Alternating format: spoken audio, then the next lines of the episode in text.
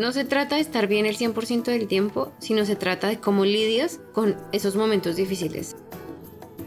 Esto es Lo Peor que puede pasar, el podcast que cambiará tu vida, con tu coach Ángela Sarmiento.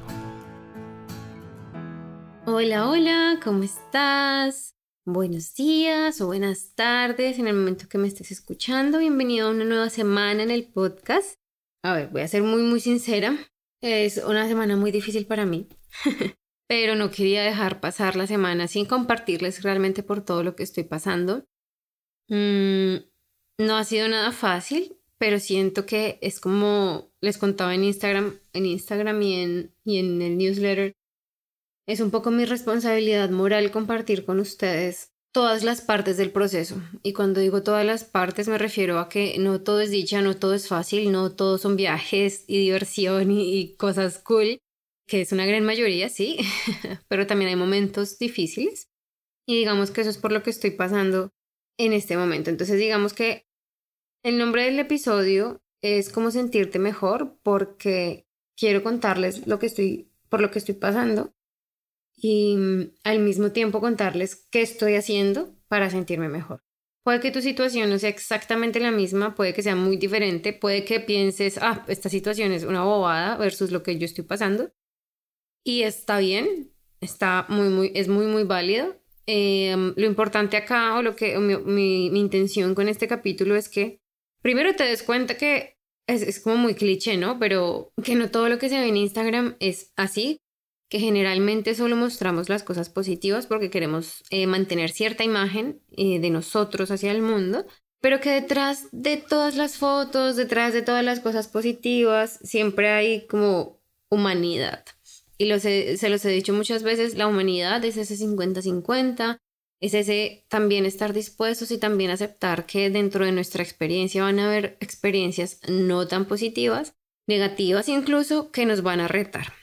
Y lo importante al final y lo que yo he aprendido del desarrollo personal es que no se trata de estar bien el 100% del tiempo, sino se trata de cómo lidias con esos momentos difíciles. Se trata de cómo sobrevives, cómo sigues adelante y cómo sigues mejorándote a ti mismo a través de los momentos difíciles y sobre todo utilizándolos como una palanca que te potencia. A ver, que incluso desde mi situación y para mí es todavía muy reciente, es muy difícil ver cómo te potencia, cómo te ayuda, ese tipo de cosas de mirar el lado positivo, mirar el lado bueno, como que suenan muy bien cuando hemos sanado, suenan muy bien cuando estamos en un buen lugar, suena muy bien cuando lo podemos utilizar desde un punto donde no nos toca. Y por eso dije como quiero grabarles en serio este, este episodio porque obviamente yo estoy pasando por un momento muy, muy difícil emocionalmente, que todo lo que sé, todas mis herramientas, todo mi trabajo me hace verlo como con doble filtro, ¿no? Es un doble filtro donde cómo me ayudo, es un doble filtro en el que también me pregunto cómo me permito sentir esto, que lo hemos hablado un montón acá, y es permitirme sentir las emociones que estoy sintiendo, lo único que va a hacer es ayudarme, ¿no?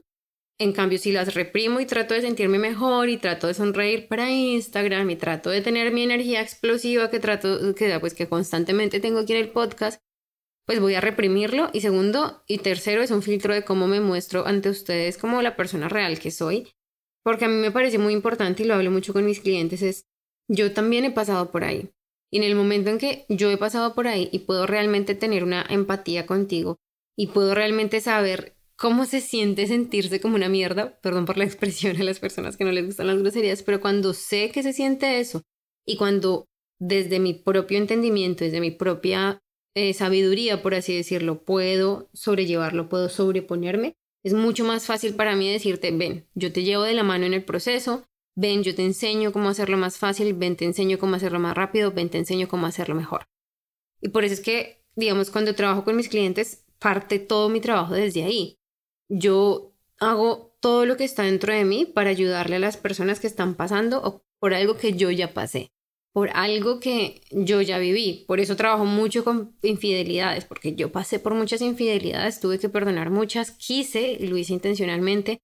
También le ayudo a las personas a mejorar sus relaciones de pareja, sea cual sea el ángulo, porque he tenido mis propios retos en mi relación de pareja, en mis relaciones. Ayudo a las personas a sanar su, relación con mamá o con papá, sus relaciones con el dinero. Para mí es algo como, wash, porque yo estuve ahí, yo estuve en ese, en ese mindset, en esa mentalidad de escasez donde si tenía que pagar por un entrenamiento, si tenía que trabajar con un terapeuta, con un coach y empezaba a contar como, oh, esto me sale caro. Como no, prefiero gastar menos, demorarme más y he pasado por todas esas pruebas y sé cómo mejorarlo, sé cómo vivir una vida mejor. Entonces cuando hago este tipo de cosas, cuando les publico en Instagram, cuando les cuento por mail, cuando hago todas estas cosas, es una manera para mí de decirles como, siéntete seguro conmigo, siéntete segura conmigo, porque sé por lo que estás pasando. Yo no soy alguien que tiene la vida perfecta, que tiene todo resuelto, que es inmune al dolor y por eso te voy a enseñar cómo ser inmune al dolor. No, soy una persona que he pasado por un montón de dolor y he aprendido bastantes herramientas y bastantes técnicas para hacer el camino más fácil, para hacer el camino un poquito más rápido y para hacer el camino mucho más rico, porque desde mi punto de vista, a pesar de que sufrimos y queremos evitar el sufrimiento, aprovechar el sufrimiento como sacarle partido a esa presencia que significa sufrir es una de las cosas más poderosas que hacemos, porque muchas veces lo que hacemos es que nos adormecemos, es decir, estamos sufriendo y para no sentir el dolor, para pasar el dolor rápido, no sé, nos vamos de fiesta o bebemos alcohol o nos adormecemos con Netflix o con comida y dejamos de sentir la emoción, no la procesamos, que hemos hablado de lo, lo malo que es eso, y adicionalmente a eso no aprendemos nada sino simplemente aprendemos que ah, con comida, con trago, con fiesta, con X, Y o Z, simplemente puedo sobrellevar las cosas y ponerlas a un lado. Entonces por eso siento que es tan importante que les comparta esto desde este, desde este punto energético. Yo sé que no va a ser el podcast más animado que hemos tenido, pero siento que es bastante importante y bastante valioso. Entonces, volviendo un poquito a la raíz de todo. Mi situación, ¿cuál es? Es que yo la semana pasada hablamos y yo les estaba contando como, wow, volví de París, la pasé increíble, todo fue muy, muy, muy lindo, etcétera, etcétera. Estaba como súper, súper eh, recargada energética y emocionalmente porque fue un lugar increíble. Acto seguido, el momento en el que yo vuelvo de París, o sea, yo les grabé a ustedes este podcast, el podcast de la semana pasada, perdón, y hablé con mi mamá. Y mi mamá me contó que mi gata, mi gatita, estaba muy enferma desde el domingo de la semana pasada a el martes de la semana pasada, eh, mi gatita falleció. Fue muy, muy rápido, fue muy, muy doloroso y ha sido y es aún muy doloroso. Yo sé que seguramente habrán personas acá que no tienen mascotas, nunca han tenido mascotas, o si las tienen no tienen como un apego tan fuerte y lo entiendo y dicen como, ay, a ver, es una mascota, no pasa nada, no es un ser humano. Y habrán personas que seguramente me entienden y, se sienten como muy identificadas con un dolor profundo como el que yo estoy sintiendo. Un poquito de contexto, simplemente se llamaba Alaska, mi gatica. Ay, perdón si se me corta la voz durante el podcast, chicos, pero es la realidad. Yo estuve con ella siete años y yo siempre le, le decía a, a mi esposo y le decía a mi mamá incluso estos días como ella me salvó en todas las formas que se puede salvar a una persona. Y sé que suena cliché y sé que suena como exagerado y lo que sea, pero a veces cuando nos cuesta comunicar nuestras emociones, nuestros pensamientos y nuestra vida en general a los demás, a veces nos terminamos refugiando en algo, ¿no? Eh, hay personas que se refugian en la escritura, hay personas otra vez que se refugian en las series, que se refugian en la comida, se refugian en el alcohol, en muchas cosas. En mi caso particular, yo me refugiaba en ella completamente, o sea, yo era el tipo de persona que la cogía, la abrazaba, lloraba encima de ella, ella se aguantaba, y le decía de todo y ella simplemente me miraba. Y los animales tienen un, gran poder empático y es que cuando ven a sus dueños tristes ellos lo sienten, cuando ven a sus dueños enfermos ellos lo sienten. Y mi gata era muy buena en eso porque yo no, tendría, no tenía que estar llorando ni nada para que ella saber que algo andaba mal, se me hacía encima en el pecho, ronroneaba o se me restregaba por todas partes y como que obviamente me levantaba el ánimo, me, me distraía un montón y me ayudaba a procesar muchas emociones, entonces digamos que fue ácido y es un golpe bastante fuerte, pero bueno. ¿Qué me ha enseñado esta experiencia? Primero, como les he dicho siempre, las emociones no nos matan, nos matan las acciones que tomamos por las emociones. ¿Cómo así? Eh, yo puedo sentir todo el dolor, todo el duelo, todo el luto, todas estas emociones difíciles que estoy sintiendo en este momento, sobre todo porque una de las cosas que más me cuesta ahora con las que estoy enfrentándome ahora es no haber podido estar físicamente porque mi gatita estaba en Colombia mientras yo estaba acá en Alemania todo pasó tan rápido que pues yo no, nunca pude, o sea, nunca pude, no pude como despedirme de ella. Obviamente la vi por video, mi mamá trató, mis papás trataron todo lo posible para que yo estuviera presente en todos los momentos, pero no es lo mismo en últimas. Entonces eso es muy doloroso. Con este cúmulo de emociones de, no sé, arrepentimiento, de culpa, de no hice lo suficiente, de tristeza, de, bueno, todas las emociones difíciles, negativas, bueno, que quiera sentir o que yo siento en este momento, por ejemplo, no me matan, simplemente están ahí. Y cuando aprendemos a estar con las emociones, a observarlas en nuestro cuerpo, a ver cómo se comportan, cuando las dejamos atravesarnos, ¿saben? Cómo las dejamos moverse en nuestro cuerpo, cuando generan llanto, cuando generan que nos alejemos, hace que nos apartemos un poco, que nos retraigamos, nos bajan la energía. Yo definitivamente sé y soy consciente que tengo la energía aún baja, pero todas esas emociones son solamente eso. Buenas o malas, las emociones siguen siendo emociones, sensaciones, vibraciones en nuestro cuerpo. Una vez que nosotros actuamos conforme a cómo nos sentimos, que es lo que hacemos la mayoría de nosotros en piloto automático, cuando actuamos conforme a esas emociones es cuando empezamos a, correr peligro y es cuando podemos decir, no, me muero de la tristeza o algo así. Esto lo había hablado un poco en el podcast de la depresión, cuando les contaba mi historia. Y no les voy a mentir que este episodio este acontecimiento para mí está rayando esos límites, esos bordes. Pero entonces, ¿qué he hecho yo estos días para sobrellevarlo, para sentirme mejor, para ayudarme a mí misma y al mismo tiempo permitirme procesar mis emociones, estar con ellas? Primero que todo, literal, llorar. he llorado un montón, un montón, me lo he permitido al 100%. Y es muy difícil porque ustedes saben que yo soy una persona que creo mucho en el universo, en la energía, en los mensajes. Y cuando mi gatita estaba muy, muy mal y muy enferma, pues yo como que trataba de hablar con ella a la distancia, ya sé, y pedirle, pedirle que me dijera qué hacer, pedirle como guía. Y los mensajes que recibía realmente eran muy, muy duros. Eran muy fuertes emocionales, emocionalmente. Pero al final lo que yo he hecho o por qué me permito llorar tanto, hay mucha gente que dice, no, no, deja de llorar, ya para, no sé qué, porque pues no te hundas en la depresión. Es, es un hecho que llorar es una manera de, de release, de soltar, de liberar. Cuando lloramos, liberamos un montón de energía que tenemos atrapada. Entonces, cuando nos comemos el llanto, cuando nos, o sea, cuando evitamos llorar y evitamos como expresar ese torrente de emociones, es cuando empiezan a haber problemas, porque entonces nuestro cuerpo no tiene la capacidad de soltar lo que, lo que nuestra energía, nuestra psiquis le está pidiendo o le está exigiendo soltar. Y es muy importante llorar.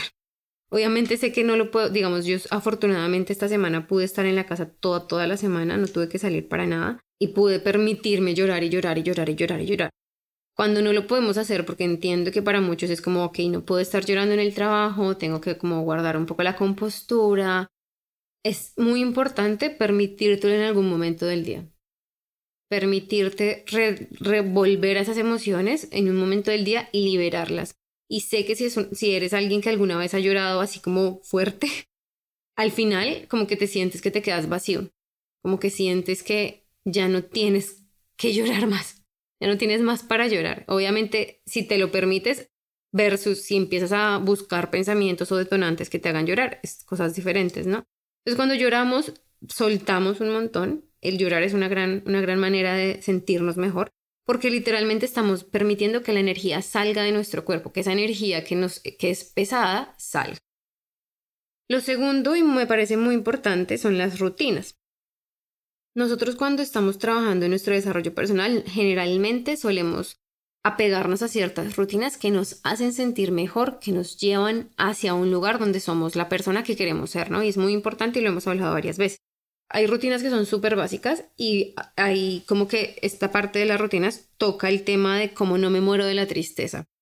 Me puedo morir de la tristeza por el sentir tristeza no me voy a morir, pero por actuar conforme a la tristeza sí me puedo morir. ¿Cómo así?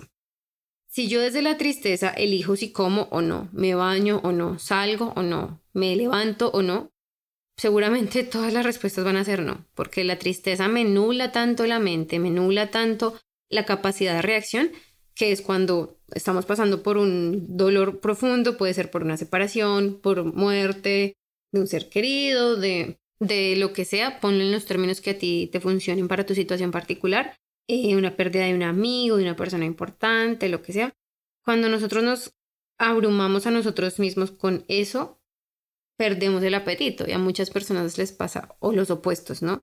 O perdemos el apetito por completo y no queremos comer, no tenemos ganas de levantar, no tenemos ganas de salir, no tenemos ganas de hacer nada.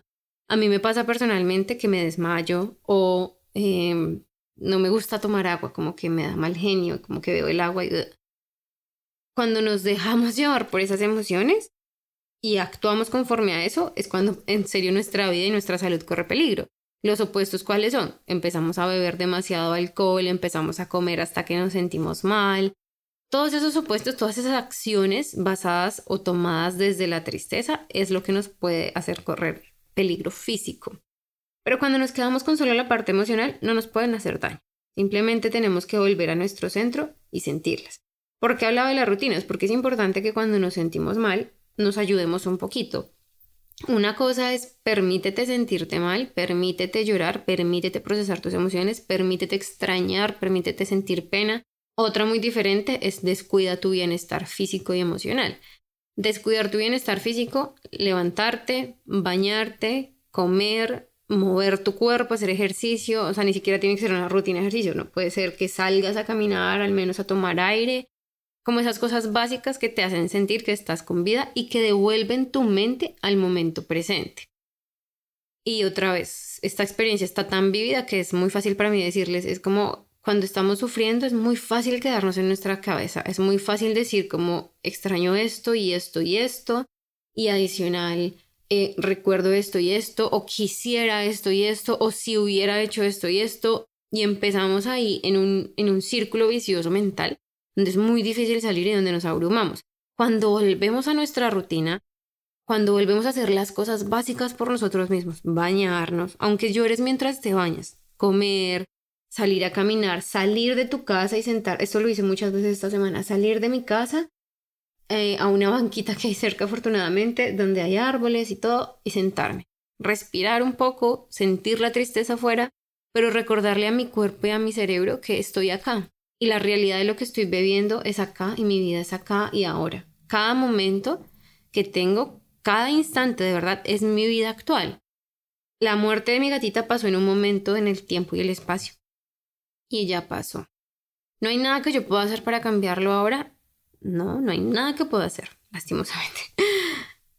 ¿Sufrir y atormentarme por eso va a hacer alguna diferencia? No.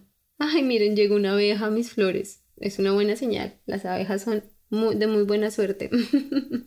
es bueno compartir esta información, ¿se dan cuenta? Bueno, es importante entonces recordarle al cerebro que no podemos hacer nada por esa situación del pasado o no podemos hacer nada por esa situación del futuro cuando nos obsesionamos con controlar algo. Y recordarnos que estamos aquí y ahora, respirar, digamos, sentir el viento en la cara, sentir la lluvia en la cara, es importantísimo. Bañarnos, sentir eh, el agua, comer, así sea un poquito, pero recordarnos nuestras funciones vitales y cuidar nuestra integridad física es súper importante para literalmente recobrar el sentido, del, el, sentido de la hora, el sentido del que estoy aquí y el sentido de que en este momento todo lo que tengo es suficiente para mí. Dentro de la lista de cosas que también te puedo recomendar para sentirte mejor, definitivamente está el hablarlo y el compartirlo. Ojo, yo no puedo decir es que yo he hablado con todo el mundo y lo he compartido con todo el mundo. De hecho, solamente pude contar lo que pasó en mi newsletter porque se me facilita escribir y a, ustedes en Instagram no he sido capaz de decirlo, me cuesta demasiado. Ni a mi familia, ni a mis amigos, no, o sea, me cuesta muchísimo. Pero es importante hablarlo. Digamos que gracias al cielo yo tengo a, a Daniel, a mi esposo, y puedo compartir con él todas las cosas difíciles y puedo decirle como es que extraño esto, es que escuché esto, es que siento esto, es que me hace falta esto. Y puedo como verbalizarlo y verbalizarlo y sacarlo de mi cabeza también es una forma de, de expresar y de liberar. Si tú sientes que no tienes en ese momento nadie a quien puedas decirle como todos esos pensamientos que se pasan por tu cabeza, mi recomendación por siempre y siempre va a ser escríbelo. Escribe, escribe, puede, ojalá que sea a mano porque es mucho más catárquico, pero si no te gusta lo que sea, pues puedes hacerlo en tu computador o en tu celular, pero escribe, escribe todos los pensamientos que tienes, tal como te llegan a tu cabeza, no importa lo cruel que sean, no importa lo fríos que se sientan, no importa lo tristes, no importa, no importa, no importa, sácalos porque una vez tú los sacas y los pones en el papel, te vas a poder dar cuenta y vas a poder examinar tu mente. Cuando los pones en papel o se los dices a alguien más, digamos, vas a poder decir como literalmente es ese ejercicio de quiero pensar esto, esto me sirve o esto me, me destruye. Y a mí me parece que tomar esa decisión consciente es una de las cosas que más nos sirve a sentirnos mejor, a ser mejor para nosotros mismos. Entonces, mi invitación esta semana es a eso, siente tus emociones, bajo ninguna circunstancia las reprimas, bajo ninguna circunstancia intentes aparentar que todo está bien, que todo pasó, si es algo que genuinamente te duele, permítete sentir ese dolor, porque es lo más importante. O sea, permitirnos ser humanos, permitirnos sentir las cosas negativas es muy importante. Eh, segundo, vuelve a tus rutinas. Vuelve a ti, recuérdate a ti, a tu cuerpo, a tu psiqui, que estás aquí, que, estás, que tu momento es aquí y ahora y no necesitas nada más. O sea, realmente este momento en el que estás es todo lo que necesitas para estar bien. ¿Cómo lo sabes? Porque estás bien. Así de sencillo porque no estás, porque tienes la capacidad de escuchar este podcast, porque tienes la capacidad de estar en un lugar tranquilo, o si estás en el carro movilizándote o haciendo ejercicio, lo que sea. Tienes la capacidad y la opción de estar viviendo eso. Torturarte por un evento pasado o torturarte con ansiedad por un evento futuro no, le va, no te va a servir a ti ni a nadie y no podemos controlarlo. Y tercero, escribe o comunica. Ah, bueno, se me olvidó llorar. Agreguemos llorar a la lista. Hay que llorar, comunicar, sentir tus emociones, volver a tu rutina y escribir o expresarlo. Es muy importante porque lo que hacemos es otra vez recordarle al cerebro que esto que está en la mente no es nuestra realidad. Todas las frases que nos decimos no es la realidad, son frases en nuestra cabeza. Y cuando podemos hacer esa distinción y separarnos y vernos a nosotros mismos como mente y yo, o sea, que somos dos cosas separadas, lo que dice la mente, quién soy yo, cuál es la realidad, va a ser mucho, mucho más fácil volver a nuestra tranquilidad, recuperar fuerzas, por así decirlo, alinearnos otra vez energéticamente con la persona que queremos ser.